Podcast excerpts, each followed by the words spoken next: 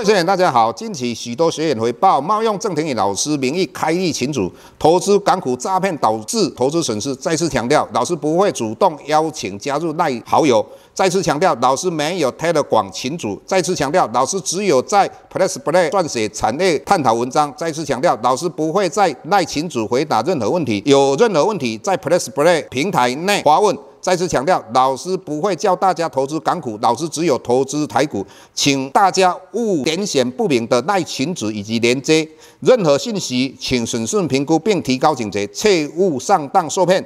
郑重呼吁，请勿盗用郑庭宇老师本人名义发文，冒用他人名义发文，以触犯伪造文书罪，请勿以身试法。接下来本周影片开始，各位大家好，又到我们本周解大盘的时间。那昨天晚上我们看到美国会。农就业人数的话，大幅度提高，比预期多了两倍。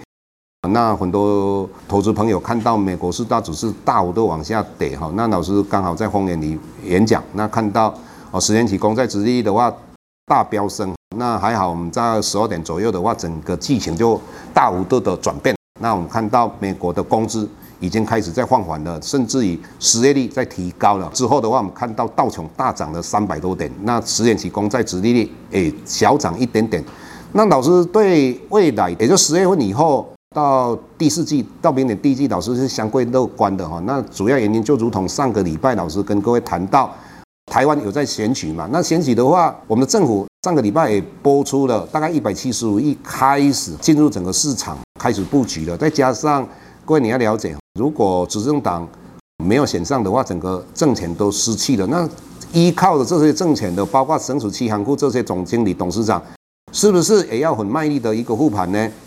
那当然也不是说护盘呐，只要他们投资正确的产业的话，那这个整体来讲就是一个投资嘛。就如同这一段期间老师讲到的，只要跟中国大陆相关的个股尽量不要碰哈。那像中钢或是。我们的台塑四宝，还有玻璃啊，还有就是水泥哈。那相对的，未来产业绝对是我们讲到的 AI 啦，或是电动车，那以及网通嘛，那还有瓶盖股，那这些就是你们值得注意的。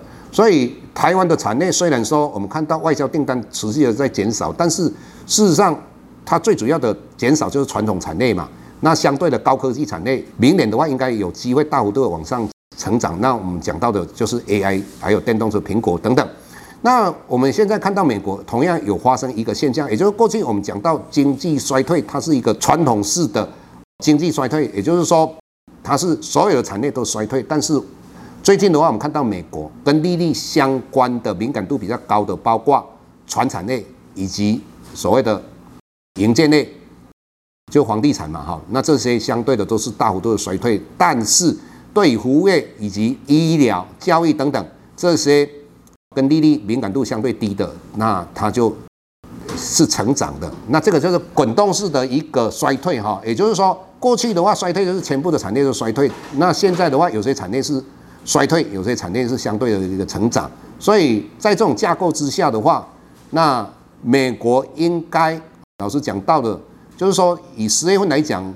上个礼拜应该跟各位谈到了，包括他们的超额储蓄减少，包括他们的携带开始要缴款，以及啊美国升息升到五点五 percent 的也是非常高的。那银行放款的减少，那明年的话，拜登跟川普要选举，拜登要再增加预算来救治民众的一个消费，这个也是很难在议会里面通过。就如同我们讲到的，就是买票嘛。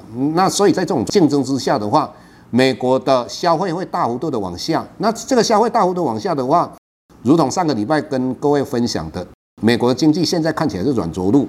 那如果这些因素的话都存在的，那在这种状况之下，美国也不见得一定会软着陆，也有可能硬着陆嘛。在这种状况之下，美国降息的几率就非常高。更何况我们看到最近石油在九十五块的时候，大家都高喊的石油会到一百块，但是你看到哦，纽约。原油跟布兰特石油的话，都从所谓九十五块大幅度往下跌到大概八十三块、八十四块。那我们又看到今天的新闻，阿拉伯决定明年的话要扩产。为什么要扩产？但是它的条件就是要美国确保，也就是阿拉伯国家跟以色列保持良好的关系嘛。那在这种架构之下的话，那阿拉伯继续扩产的话，也就增产的话，那整个石油往下跌。那这个整体来讲，应该也是符合美国总统选举对拜登执政党的一个利益嘛。所以，当时有如果再继续往下跌的时候，那我们下下个月的话，就可以看到通膨应该有机会 CPI 来到三 percent 以下哈。那接下来到明年的话，那 CPI 有机会来到二点五 percent 以下，甚至于来到两 percent 都不排除嘛。因为拜登要选举，他会想尽很多方法来处理这一块哈。所以第四季跟明年都有相当的机会。当然，在这个选股方面的话，我们在 LB 也会跟各位分享嘛。那事实上，如果你要比较清楚的话，那各位就可以加入我们的平台哈。我们平台会介绍很多你不知道的一些产业的一个分析哈。今天就跟各位谈到这个地方，谢谢各位。